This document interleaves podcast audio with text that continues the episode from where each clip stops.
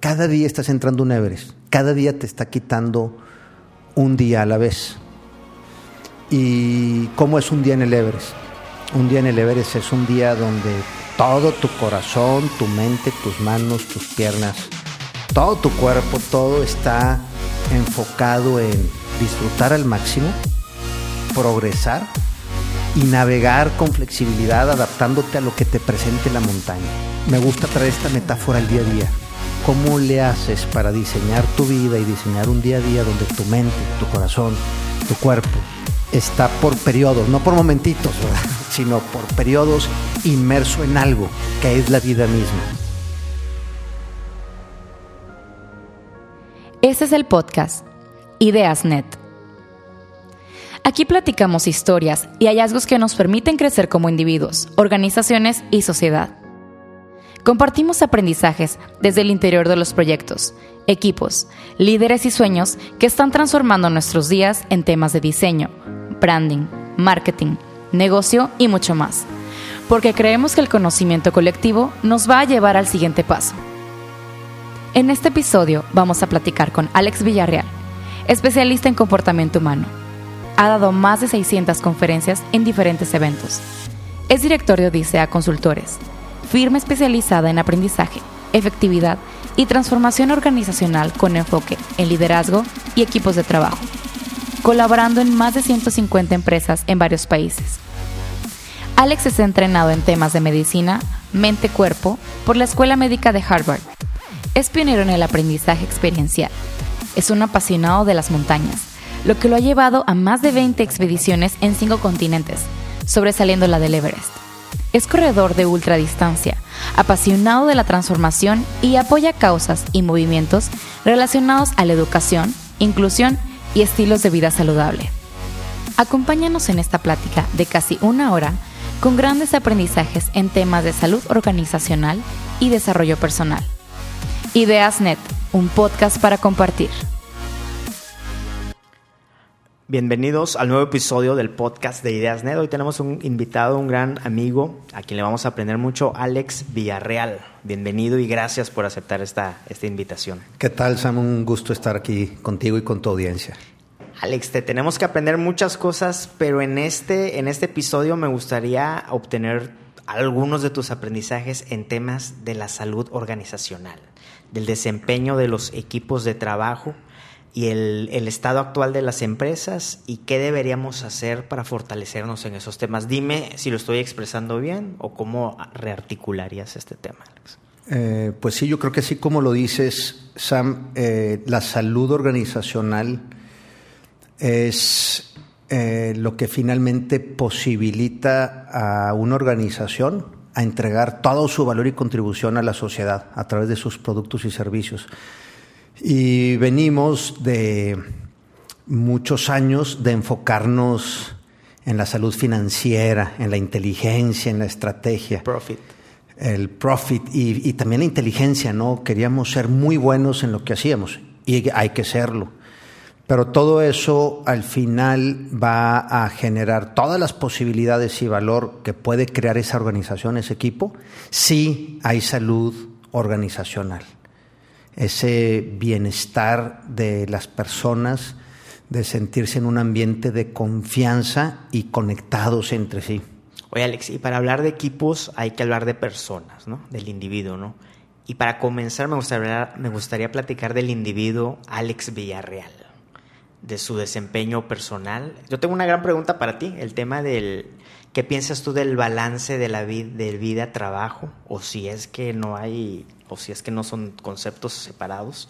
Y me gustaría que me platicaras de una metáfora que te encanta mucho a ti, que es la montaña. Sí, el, no creo que balance de vida, Sam, eh, balance de vida y trabajo sea un concepto estático, es un concepto dinámico. ¿Por qué? Porque lo vas entendiendo de diferentes formas dependiendo de en qué etapas de la vida estás.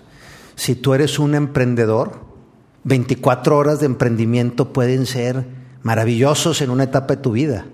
Durante una temporada de tu vida eliges enfocarte al 100, 24 horas, 7 días a la semana, en, en, una labor de donde estás aprendiendo algo, lanzando algo, concretando algo. yo tuve un emprendimiento, por así decirlo, donde todo en mi vida era la montaña. O sea, si yo leía algo, si yo veía algo y se hacía algo, todo era alrededor de, de cómo me preparaba para escalar el Monte Everest. Y si tú veías mi vida en ese momento, no estaba muy balanceada. ¿Cómo? pues a lo mejor no había tiempo social con amigos, con familia.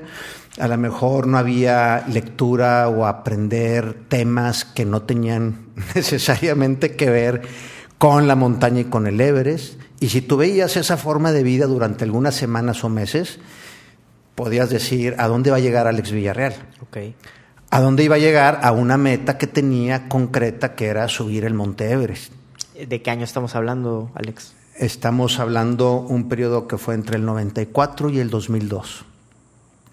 Entonces, bajo ciertas En el 2002 escalaste el Everest. En el 2002. Y te preparaste durante ocho años. Durante ocho años fue de enfoque y atención hacia esa meta. Obviamente fue creciendo, ¿verdad? Fue creciendo 94, 95 y como, conforme iban pasando los años. ¿En serio? Toda mi vida era alrededor de subir el Monte Everest. Tomaba decisiones que parecían que no me daban balance en la vida. Lo que sí me daban era la posibilidad de alcanzar esa meta. Entonces, si tú ves ese periodo de mi vida como tal, pues no parecía que me iba a llevar a un buen lugar desde el concepto de balance de vida y trabajo. Pero si ves que después de esa temporada de alta montaña, de subir el Everest y otras montañas en el Himalaya, cruzar Groenlandia esquiando, después vino otra época en mi vida, que fue compartir eso a través de mi consultoría en Odisea y empezar a transportar los principios de la naturaleza y el alto desempeño deportivo, de la, de la, el, el, manejo de la mente para el alto desempeño. Y entonces vino otra época donde este proyecto me atrapó. Y de nuevo pudieras pensar lo mismo. Si ves unas semanas o meses de ese periodo, pues yo estaba echando a volar un negocio. No, no, no, se hace con siete horas al día o ocho, horas, o ocho horas laborales, claro, porque claro. además la frontera entre trabajo, pasión y diversión era muy difícil de decir. Ok. Entonces, hoy en día, ¿cómo, cómo ponderarías tú ese balance?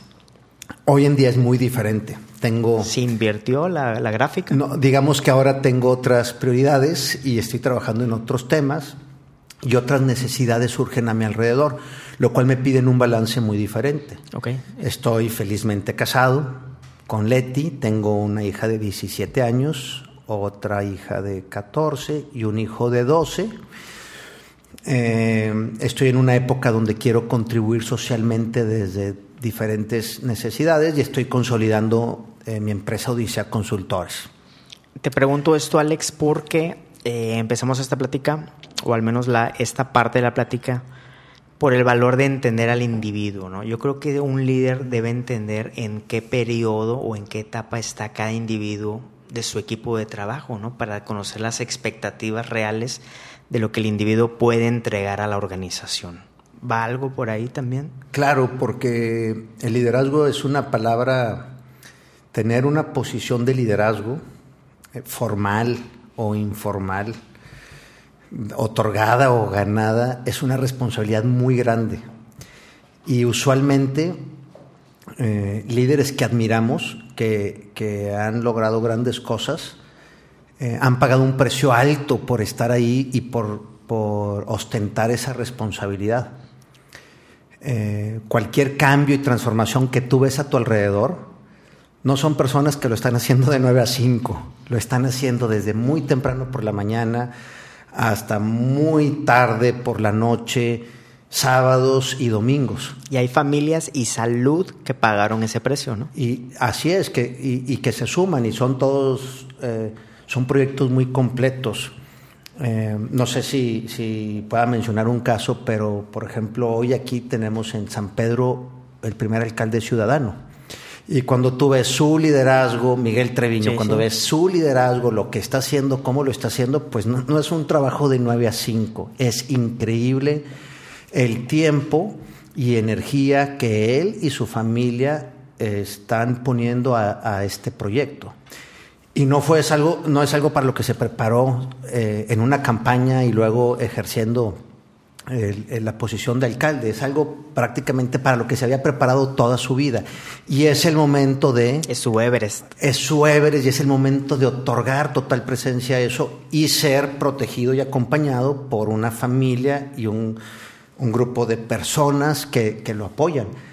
Pero no puedes hacer la transformación de una ciudad, de cómo se vive, eh, cómo se hace la administración pública. En, horario de oficina. De 9 a 5. Oye, Alex, este approach que me estás compartiendo me resuena mucho. Una vez tuve una oportunidad de llevar un curso de negocio y una de las premisas que, que me enseñaron es que dice, el trabajo excesivo, el hustle, lo único que te garantiza es la fatiga.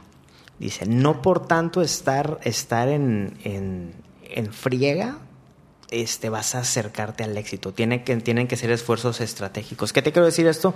Porque ahorita hay un boom, ¿no? Hay un boom del emprendimiento eh, como un gran paraguas y hay muchos temas. Y uno de esos es de que levántate a las 5 de la mañana y, y duerme 5 horas y tú puedes...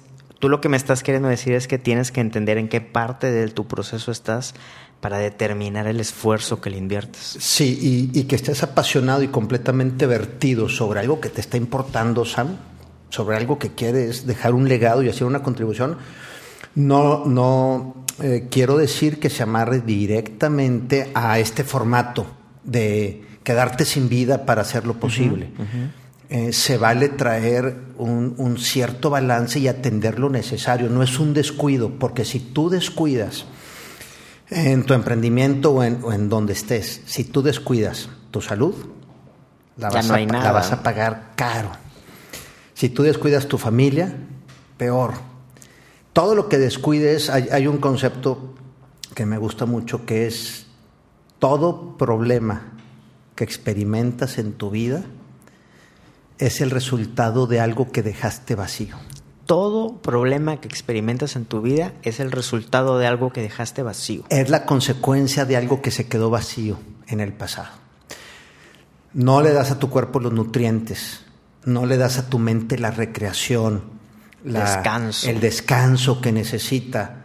La lectura. Lo que sea, tu hobby, si, si no atiendes, si a tu mente no recibe ciertos espacios de llena la línea en blanco, lo que una mente necesita, o tu cuerpo no recibe los nutrientes que un blanco. se queda eso en blanco. Todo lo que se queda en blanco, que es vital, en el futuro aparece como un problema. Y cuando aparecen esos problemas en nuestra vida, nos están diciendo algo, nos están diciendo, hey Sam, cuida esto, protege esto. Por cierto. En el mejor de los casos estás a tiempo.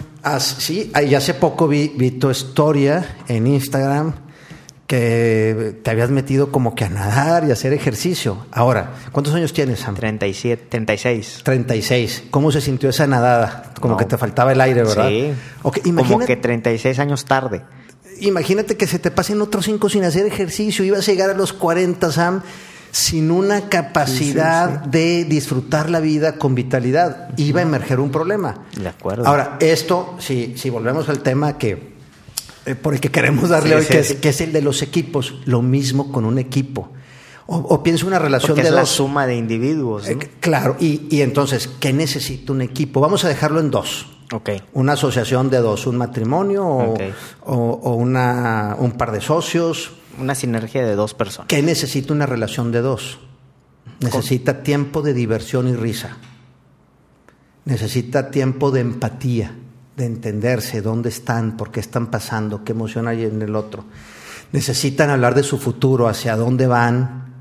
Necesitan hablar de estrategia, cómo van a llegar ahí, generar acuerdos que les permita funcionar de una forma... Empatando ambos futuros, me imagino. Claro, y, consolidando uno solo, donde sabemos a dónde vamos juntos. Porque el futuro del individuo y el futuro de la, del equipo. Así es, y en la medida en la que una relación de dos o un equipo procure estos diferentes espacios, la relación y el equipo se mantiene fuerte. Eh, en, en Odisea Consultores, la llamada que recibimos de ayuda para desarrollar una estrategia, para conectar un equipo, para darle bienestar y salud organizacional, confianza eh, a un equipo, cuando la llamada es de problema, de, tenemos una situación, necesitamos un apoyo para... ¿Cuál sería una situación ejemplo? Eh, una situación ejemplo es eh, Alex, tengo un equipo desmotivado. Les pido algo, no lo hacen a medias. Les pido y no lo hacen, no entienden, no están comprometidos. Ok, ok. Bueno, ¿qué, qué espacio, qué dejó vacío ese equipo? Ese, ¿Qué conversación tuvo que haber tenido en el pasado para que entonces hoy sienta compromiso por esa tarea? Sí, yo, yo le digo, oye, le- me gusta ser directo con mis clientes, le digo, ¿y tú, como líder, qué hiciste o dejaste de hacer? ¿Qué plática no tuviste? ¿Qué plática no tuviste en el pasado para, de alguna forma, o qué plática tuviste? Porque a veces que tuvimos otras que tampoco eran necesarias, y es que es donde, donde a veces Ok, hablamos y expresamos cosas O damos miedo, o amenazamos. o etcétera. terror o lo que sea. Sí. Este, entonces, la pregunta que yo le regreso a cada líder es, ¿tú qué hiciste o dejaste de hacer? El equipo, ¿qué conversaciones tuvo y qué conversaciones no ha tenido que nos traen a, a donde estamos hoy? Ok. Y entonces es donde te das cuenta que hay veces que falta eh, tener ciertas conversaciones.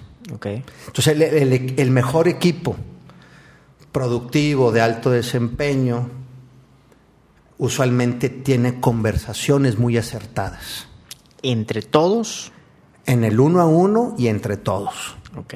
Son propiciadas por el líder. Y a veces muy sabiamente por los integrantes del equipo. Ok, se le debe enseñar al equipo a que tengan esas conversaciones. Así ¿Cuál es. sería una conversación ejemplo? Eh, bueno, lo- ah, para elicitar estas conversaciones, tal vez eh, la premisa clave es eh, elicitar en el equipo y crear en el equipo alta confianza y seguridad psicológica. Alta confianza y seguridad psicológica. Sí. ¿Cómo se ve? ¿Cómo? Cuando las personas, los integrantes de un equipo, cualquiera, puede decir, no sé, me equivoqué, la regué, Ayuda. tuve un descuido, intenté esto y no funcionó, he cometido este desperdicio. Eh, cuando las personas pueden, tengo esta idea loca, ¿qué pasaría si? Cuando no tenemos seguridad psicológica y alta confianza, cuando las personas, ante esta necesidad de expresar o de decir este tipo de, de- de declaraciones, de, frases, de empezar estas conversaciones, mejor se limitan.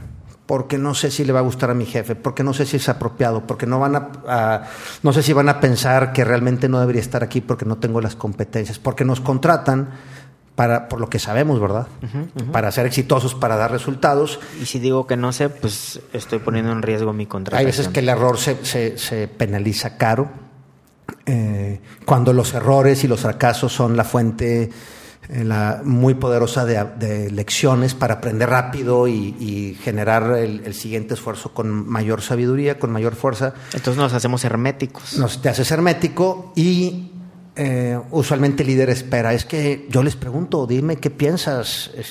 La realidad es que las jerarquías organizacionales, incluso cuando el líder es un, es un líder muy humano, es un líder muy humano, muy consciente, muy empático, aún así las jerarquías organizacionales usualmente provocan esta sensación de, "Ay, se me hace que estoy corriendo un riesgo alto si expreso o digo lo que realmente pienso. Ok, ok.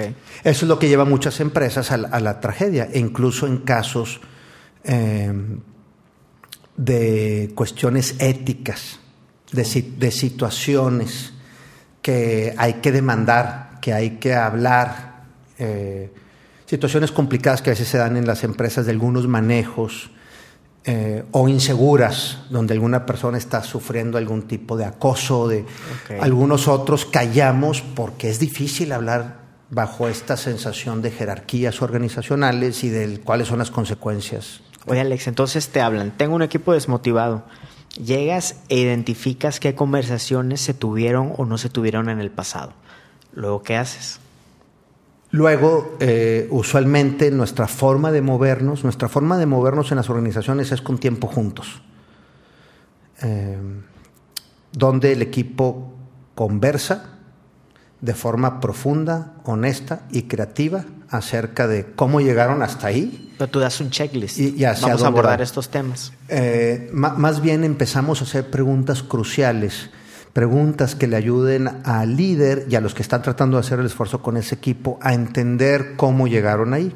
Entonces usualmente nos tratamos de entender la historia, cuáles son los diferentes momentos, cómo han venido a, a llegar hasta este punto y a partir de ahí lo que hacemos es diseñar eh, un esfuerzo donde el equipo en conversaciones juntos genera sus propios hallazgos. Nuestro estilo de consultoría no es, no es de experto diagnóstico, donde voy, te tomo una radiografía y te digo aquí están tus problemas y aquí está lo que tu tienes que hacer.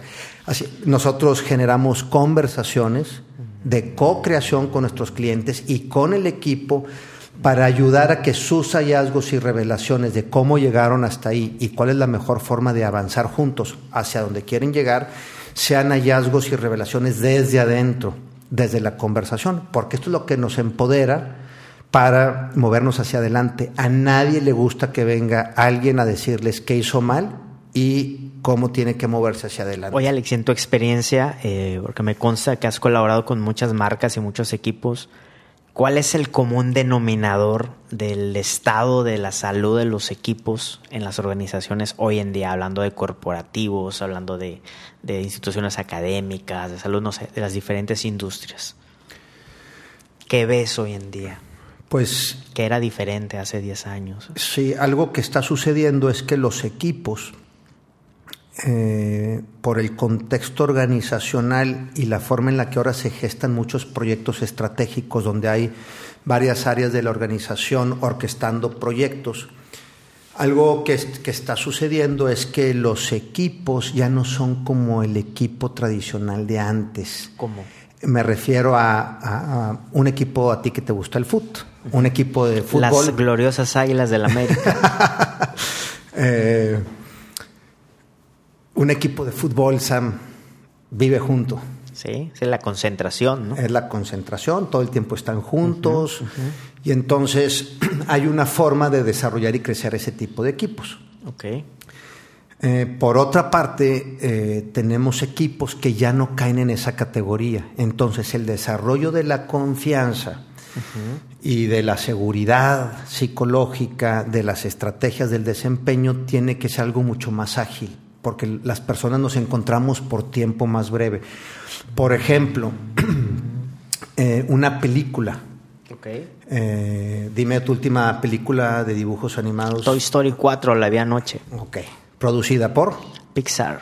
Maestros de las historias, totalmente, maestros totalmente. De, del arte, de, de, de cómo, la se crea, cómo se todo, crea algo. Todo. Ok, si tú ves la cantidad de personas que colaboran en ese proyecto, son cientos y las personas entran brevemente, tienen que lograr entender la historia, entender el su outcome, pequeña participación. Su pequeña participación y tienen que tener esta combinación de entiendo el proyecto, pero también soy libre en dar mi propio toque. Okay, okay. Y los, el, el Amy Edmondson en, en, Harvard, que es una de las personas que más sigo eh, y con quien he tenido la oportunidad de aprender, eh, ¿Cómo es su nombre para Amy, Amy Edmondson, okay.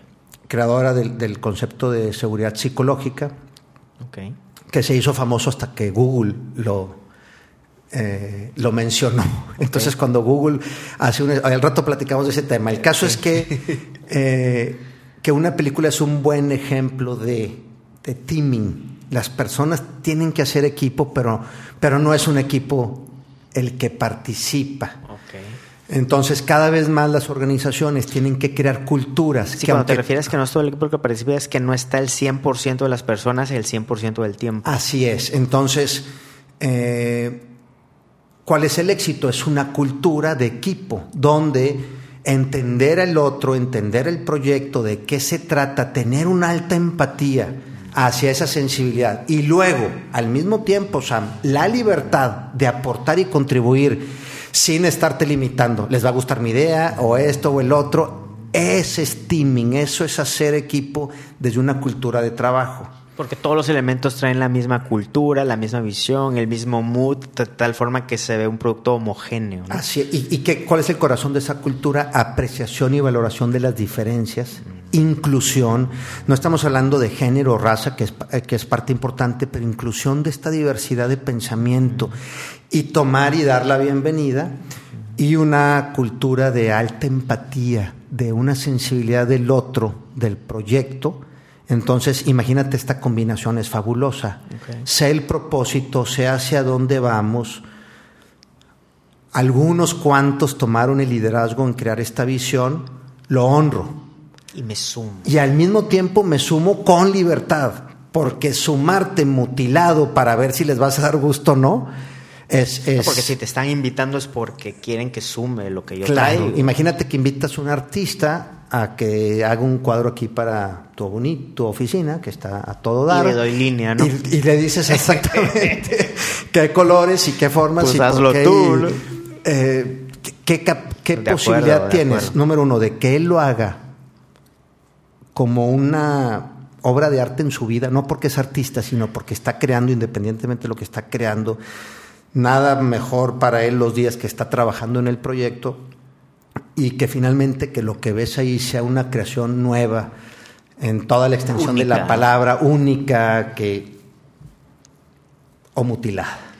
Y lo que está pasando en los equipos es que bajo la atención de los líderes, que también es unos, son zapatos muy retadores. ¿Cuál es la atención de los líderes? Da resultados ya. Responde a la necesidad de los accionistas ya. Y forma un equipo de alto desempeño y cultura ya. Todo es para ayer.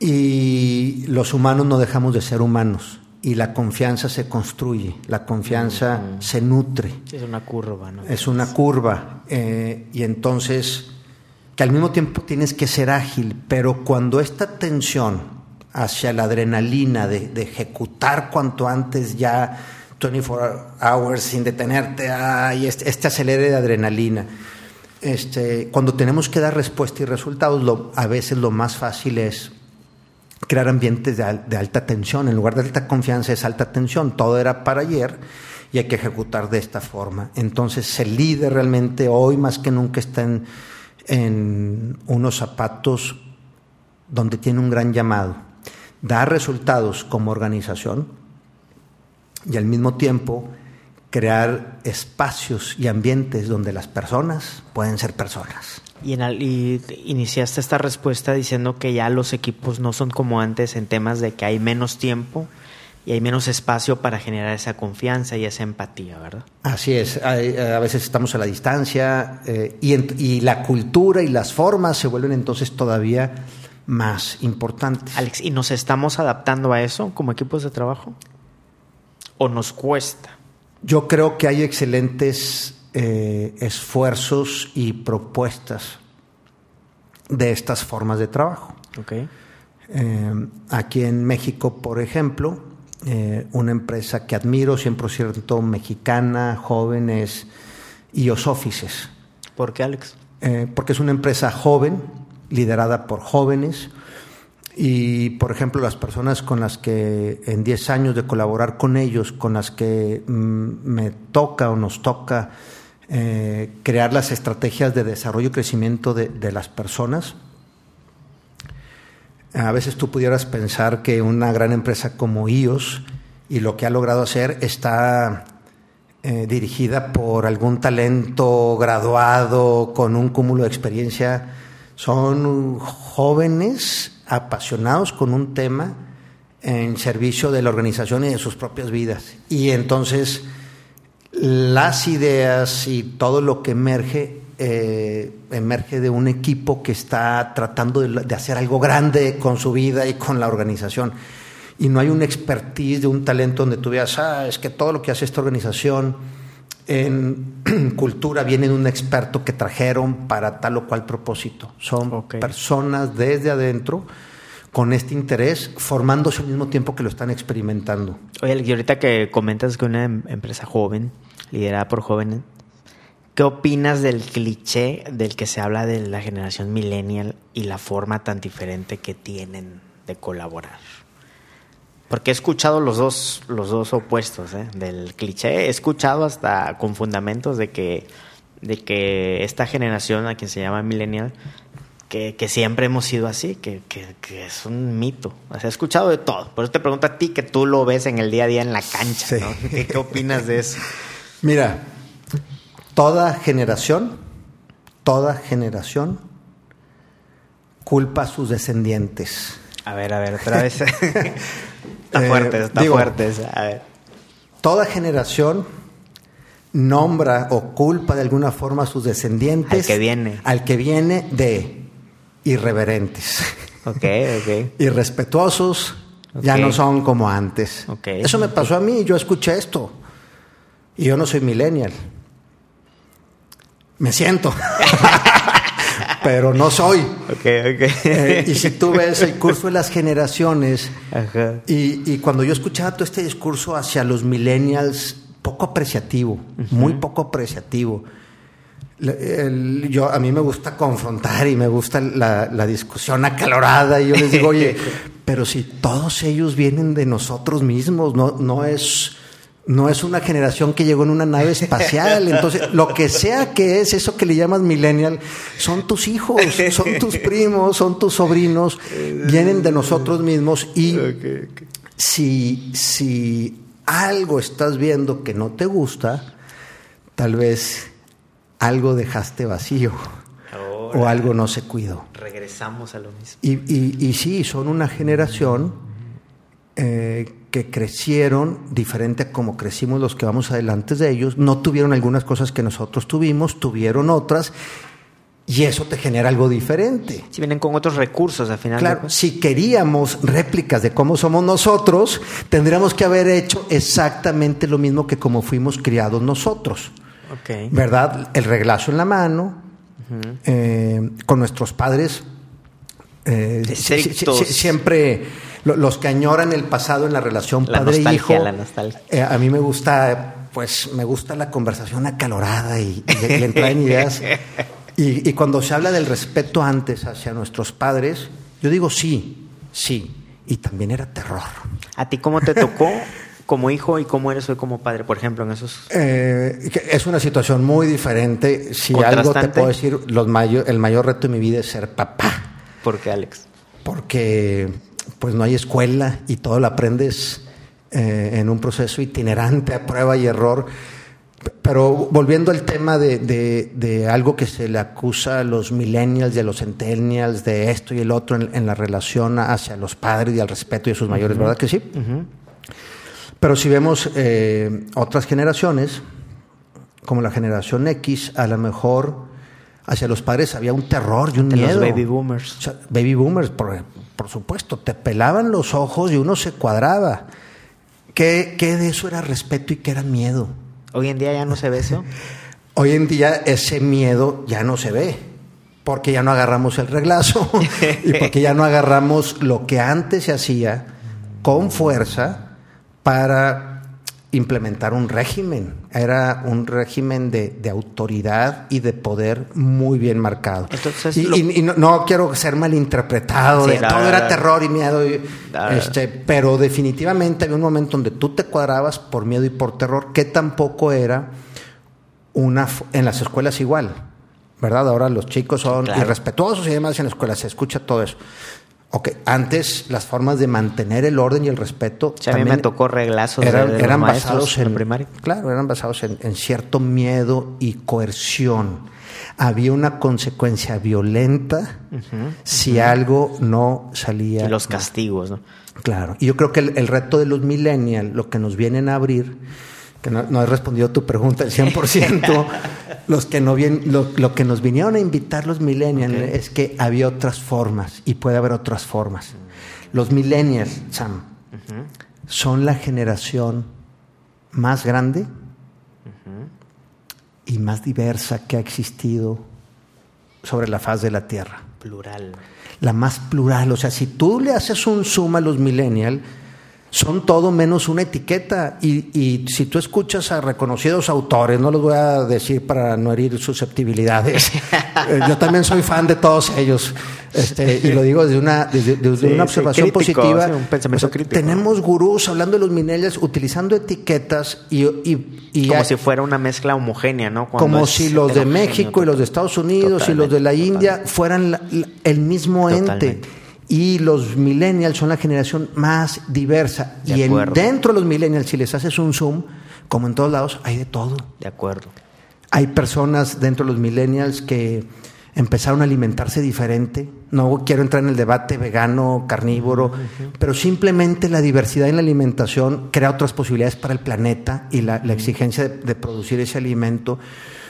Empezaron a aceptar y a valorar a los que piensan y son diferentes, cuando en otras épocas nosotros, al que se salía de cierto cuadro en género, en esto, el otro, Desterrarlo. era desterrado violentamente del salón, del aula, del grupo de amigos. Grupos, de la familia. o sea, hay muchas cosas que aprenderle. Para mí, los millennials son fuente de inspiración de cómo realmente conectar con la persona sin utilizar la coerción para sacar lo mejor del, del ser humano y de la relación entre ambos. Entonces, tratando de responder mi pregunta, ya la pregunta está mal planteada porque yo mismo estoy generalizando al hacerte esa pregunta de que qué piensas de los millennials en el, en el ámbito laboral. La pregunta decirlo. tiene una presuposición implícita de los millennials. Entonces está mal decir eso. Está, Pues, está, pues más que está está muy mal, amplio, ¿no? Porque lo que nos pasa al, al ser humano es que tenemos que simplificar las cosas.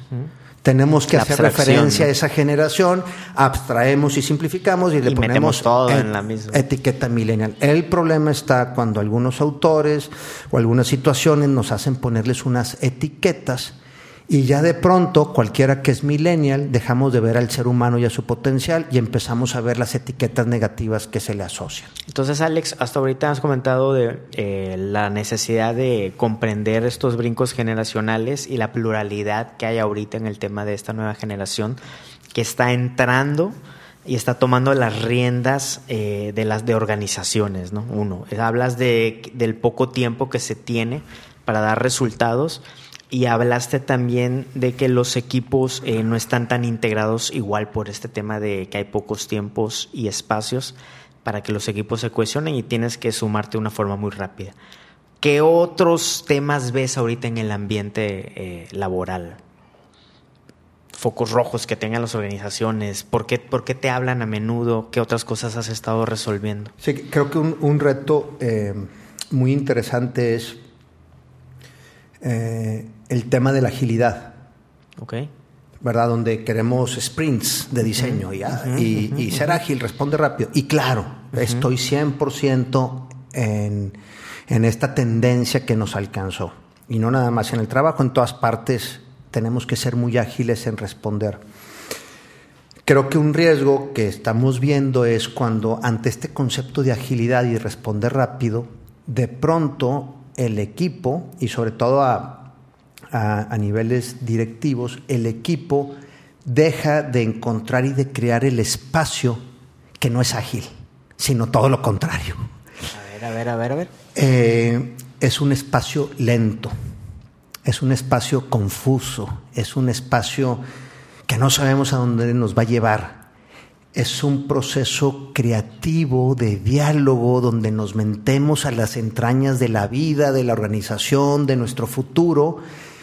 Y es una conversación muy demandante, muy interesante, que no se resuelve en un sprint o en una junta ágil sino en un espacio realmente profundo donde el equipo a través de una conversación logra entrar a temas cruciales donde el diálogo y la escucha tiene que ser muy alta y no va a durar 45 minutos.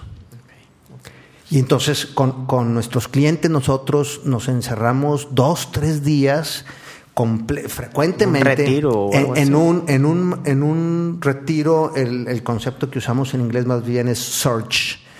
Es como un resurgimiento donde el equipo tiene que lograr tener estas conversaciones y momentos, sentirse perdido, regresar, para finalmente salir. Es como el viaje del héroe, es como una historia. El equipo tiene una conversación donde se va a poner un reto y a través de la conversación y un proceso creativo va a estar animándose hasta que finalmente cruzan esa línea donde no hay retorno y es una conversación demandante donde nos estamos quitando monstruos, paradigmas, falsas creencias para finalmente salir de esa, de esa profundidad de, de sentirnos perdidos con mucha claridad, con un futuro muy claro y brillante de hacia dónde vamos.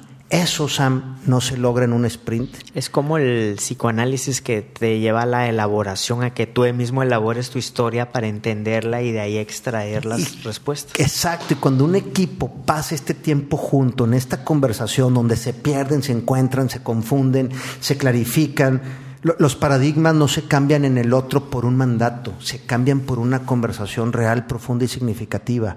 Estamos cuestionando todo en lo que he creído, todo lo que he aprendido durante los últimos años y ahora Sam me está retando a que le apostemos algo que no sé ni siquiera cómo se ve, cómo se come, porque es digital y mi mundo no es digital, entonces lo veo como un monstruo y Sam no me va a convencer en, en una presentación, en un pitch de siete minutos, sino en una conversación larga y profunda donde yo finalmente puedo ir viendo. Esto en equipo es muy poderoso. Porque estás dándole un resignificado ¿no? a, tu, a tu equipo, a tu proyecto. Claro, y esto es, es una conversación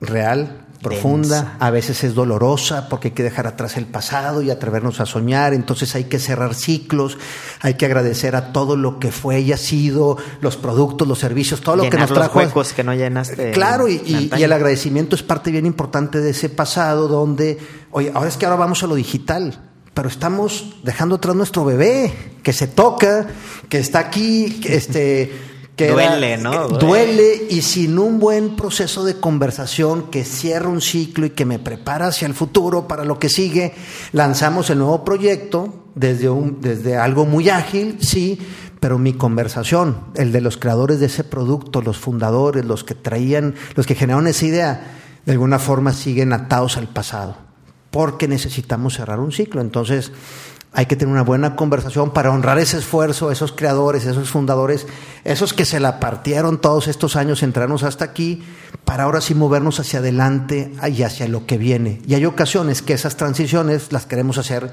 en un proceso ágil. Fíjate que hay un, hay un concepto en, storytelling eh, para marcas que a mí me gusta mucho. En inglés se entiende fácil esto que tú estás contando. Eh, es un juego de palabras que dice, Your story is not your history. ¿Qué es esto? Que a veces las organizaciones entendemos por, entendemos por nuestra historia a aquel relato cronológico que cuenta todo lo que hemos vivido y no conocemos nuestra historia, nuestro story, esto que tú estás comentando, ¿no? A veces necesitamos, no, no, a veces siempre necesitamos hacer ese, ese ejercicio introspectivo para ir a conocer nuestra verdadera historia, ¿no? Nuestro story, ¿no? Claro. Y así escribirla, porque no la conocemos como eh, organizaciones. De acuerdo, y para, para subirnos a la, a la story, no, a, la historia del pasado. no a la historia, a la historia. Para poder avanzar en esa historia hacia lo que sigue, es fundamental agradecer y cerrar el ciclo de la historia, de la history, haciendo la, aclaración de, de, los, de los, términos. Sí porque moverte hacia adelante en la historia sin cerrar los ciclos, sin es quedarte con lealtades y con anclas hacia el pasado. Entonces después, los que crearon esos productos, esos servicios, crean lealtades. Y no es que sean malos, inconscientemente para ellos la vida no puede, la, la story no puede ser sin eso que es parte del pasado. Estás ancladísimo. Estás anclado. Entonces estas conversaciones les permite al equipo avanzar. Hay, organizaciones que, están donde están porque alguien generó un proceso en un momento dado, inventó un producto, un servicio, y luego de una un cultura. Una cultura. Y de un día para otro le queremos decir, ya no nos sirve entonces a lo que viene, sin una conversación que a él y a todos nos ayude a entender este y el por qué, y que vamos con toda la fuerza para adelante. Y, e ir para adelante. Eh, depende de la historia, de la story, el, trama general de vida hacia dónde vamos como organización, pero lo que nos potencia son los pequeños eventos y momentos. Los hitos, los, los, los artefactos, el, el, el, que son los productos y servicios, las varitas mágicas, eh, las pócimas, todo esto que, que tenemos, que, que, los símbolos que los, vemos realmente con poderes sobrenaturales, ¿verdad? Como vemos algunos de nuestros productos, servicios o procesos como ese elemento mágico que nos permitió llegar hasta aquí. Y de pronto llega una nueva idea. Eh, para ser ágiles, para responder y vamos a la digital sin hacer la transición, las lealtades de, de, de esa historia pues nos puede anclar de alguna forma. porque esto que estás comentando es la, parte de la renuencia a lo digital eh, o el ludismo. Hay un término para eso que, fue acuñado en, en, tiempos de la revolución industrial, los que se oponían a esta pero lo que tú estás comentando es un paso anterior a esa transformación digital, porque a veces caemos en empujar la transformación a transformación sin haber cerrado estos temas. Alex, ¿cómo, ¿cómo se llama todo esto de lo que me estás hablando? ¿Cómo se empaqueta? ¿Cómo se vende? ¿Cómo se compra? Eh, bueno, estamos como que hablando de, varios, varios términos y demás, ¿verdad? Pero esto último de, de, honrar la historia, el origen, de dónde venimos, como un elemento clave para movernos hacia el futuro, eh, viene del enfoque sistémico. Enfoque sistémico. Enfoque sistémico y se trata de, básicamente, de reconocer las mecánicas, las dinámicas en el sistema de las que nunca hablamos, que a veces quedan entre líneas, pero que finalmente son las que nos dan fuerza o nos las quitan para movernos hacia adelante. ¿Esto tú lo ofreces en qué servicio o producto? Este enfoque sistémico es parte eh, integral del crecimiento y desarrollo de los equipos. Entonces, en un momento dado, por ejemplo, eh, te lo voy a poner en un contexto específico. Estamos haciendo una planeación estratégica eh, y, nos y vamos a trabajar dos o tres días en la planeación estratégica del equipo. Como base, antes de empezar la conversación de planeación, tenemos un espacio para atender este enfoque sistémico, para traer conversaciones cruciales, para cerrar ciclos y para palomear todo lo que tiene que estar conversado y atendido antes de empezar a hablar del futuro. Entonces, organizaciones que están en un punto A y quieren ir a un punto B, tienen un, enfoque o una, una estrategia ¿no? que están haciendo para ir de ese punto a ese otro punto pero necesitan fortalecer sus equipos. Ahí es cuando te hablan. Así es. Ok. Sí, la llamada comienza con estamos aquí, pero queremos estar acá. Ok. Y Tú acompañas. acompañamos. Y acompañamos desde las habilidades esenciales. Ok.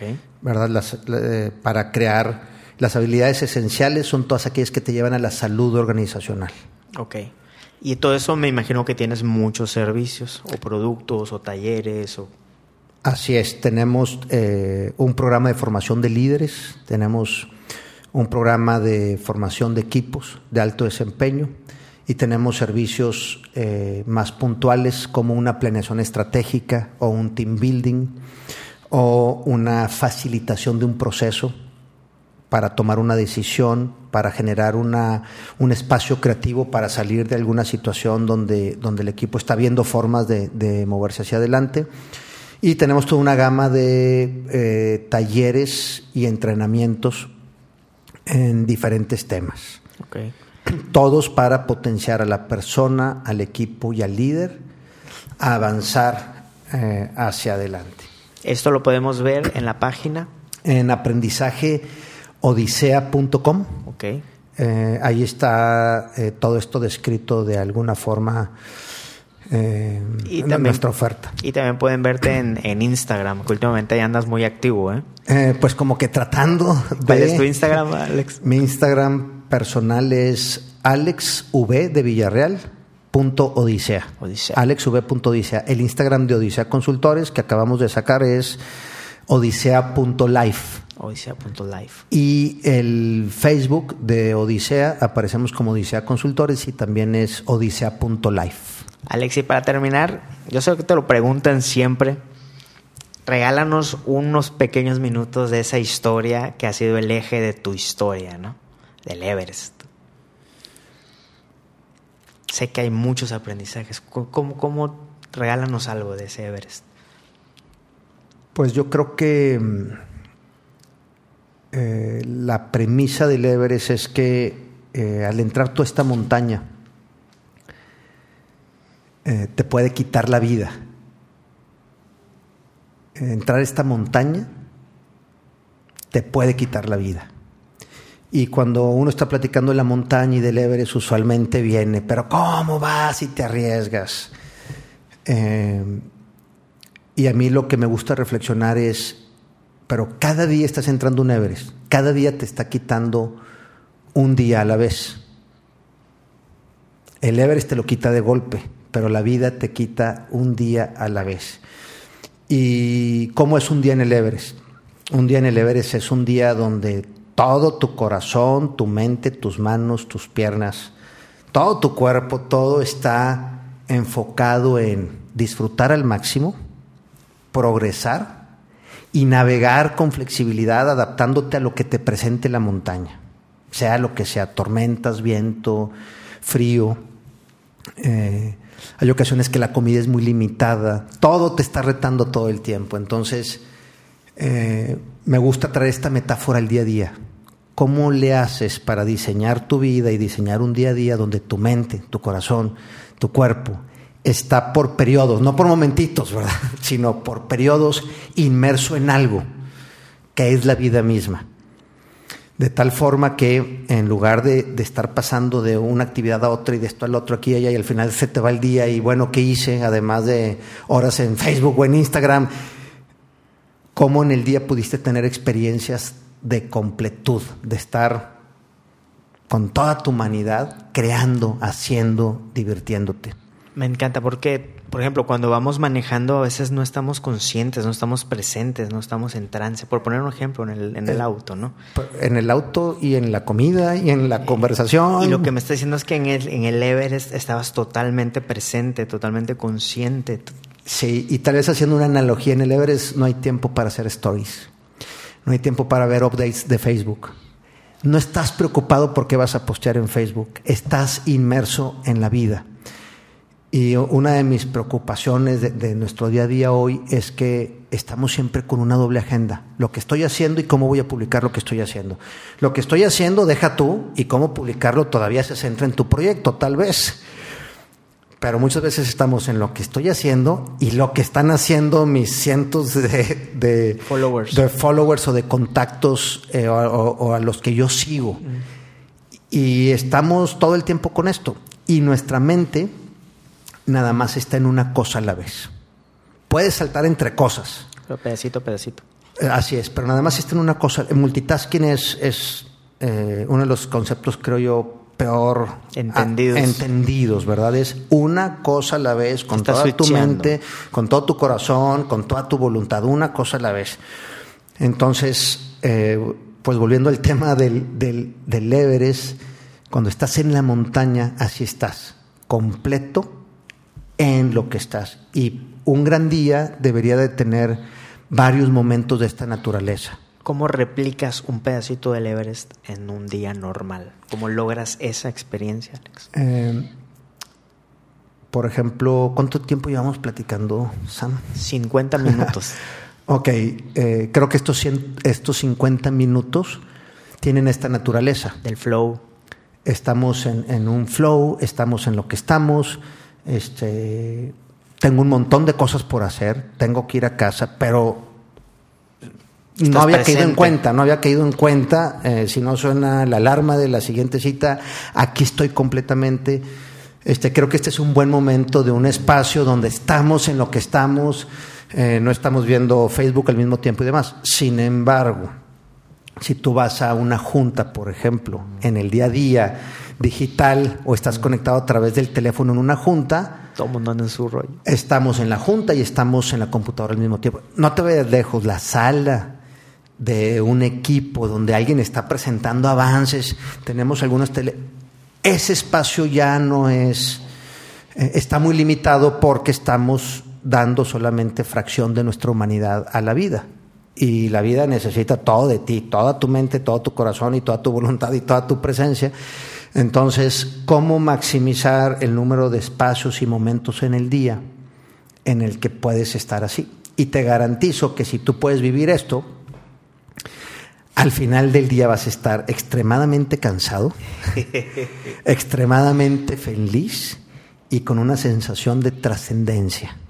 La, la, pesadilla del ser humano en la organización hoy en día es un día ocupado, atareado, complicado.